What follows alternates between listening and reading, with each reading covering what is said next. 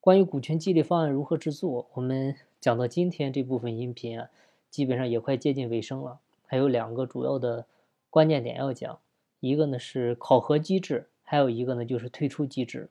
今天呢，我们就重点讲一讲考核机制。我们讲没有考核的股权激励呢，它相当于是股权奖励啊，很容易就做成大锅饭。所以股权没考核呢，肯定没效果。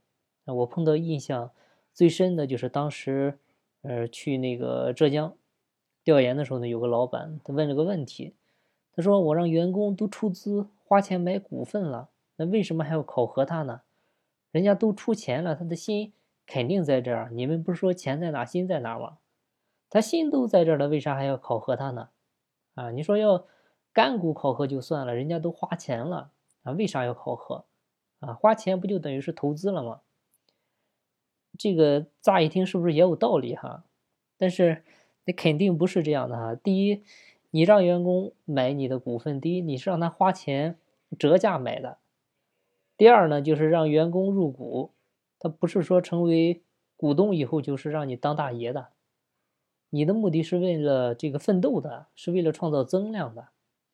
所以这个老板他还是很很善良的哈，尤其这个我见过的，包括愿意做股权激励的这些老板呢，这个包括跟他们接触、跟他们沟通，发现普遍还都是很有良心的，哎，基本上呢都是能够愿意跟员工共享一下收益，啊，没有说让员工入股进来是出于这个什么什么不好的目的，什么什么公司缺钱啊，需要需要他们的钱进来没有，啊，反而都是公司。赚了很多钱，想跟大家呢来分钱的，所以基于老板的这份善良，这个你为了不让他上心啊，不让他伤心，所以呢也得要有这个考核机制啊。那关于股权激励考核机制的制定呢，一般有两种方式，第一种就是你公司有完善的这种绩效考核的，可以直接参考公司目前的考核制度，根据绩效完成率的情况进行考核。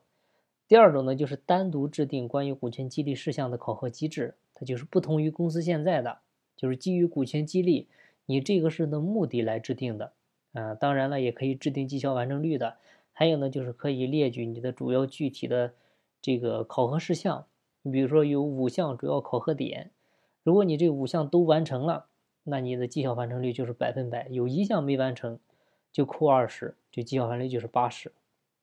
当然了，等待期、行权期、锁定期、解锁期，不同时期对应的考核机制呢，啊也不一样，啊，但是呢，一般到了解锁期以后啊，就不需要有考核了，啊，如果在公司任职的话，就参考你公司内部的那个绩效考核制度就可以了。就为啥过了解锁期不用啊？因为基本上到了那个时候，就是他的股东身份其实跟你们原始股东基本上是一样的，啊。你你你你们在公司有考核吗？而且到了那个阶段也不需要考核他了，因为他已经清楚公司是他的了，他已经有这个概念了。另外，最主要的考核机制其实就是关于分红上的一个约束啊，就比如绩效考核完成率高于百分之七十以上，可以享有当年的全部分红。那如果低于七十的话呢，一般建议是起码你百分之五十的。你可以按照绩效完成率的情况来分红，另外的五十呢，就是正常发放。啥意思啊？就是，比如说分红正常是十万块钱啊，就是你五万正常给大伙发。为啥五万正常发呢？就毕竟人家是投资了，这个投资有风险啊，这个这部分相当于是投资分红，投资收益啊，我给你，因为你信我，你投钱了，你入股了，你相信我，那对得起你这份信任呢，我可以给你这部分。投资收益，但是毕竟你业绩没有做好啊，怎么办呢？那剩下那五万我就不能都给你了。就比如你完成完成率百分之六十，那我这部分只能给你一个三万块钱。这样的话，你总共能够到手分八万啊。当然你狠一点的话，你也可以设定投资收益那五万也不给他，这个只要大伙认也行。因为我们做的方案当中呢，也有这么搞的，有的就说。这个张老师，我就不想给他那部分投资收益啊！你想，我们自己创业的时候，这个谁有给我们投资收益啊？谁有给我们保底啊？你既然进来了，就要做的风险工单，就要按照我们的规则来。当然也有这么搞的，所以怎么约定的都有啊。另外呢，还有很多人担心这个股份给出去了，他万一不好好干活，这个虽然分红这个少，但是毕竟他每年还有啊。他万一做的很差，这个我能不能再把股份收回来？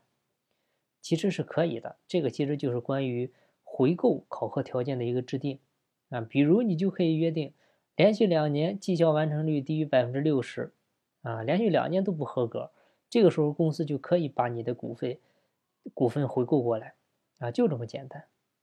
所以考核方法呢有很多很多。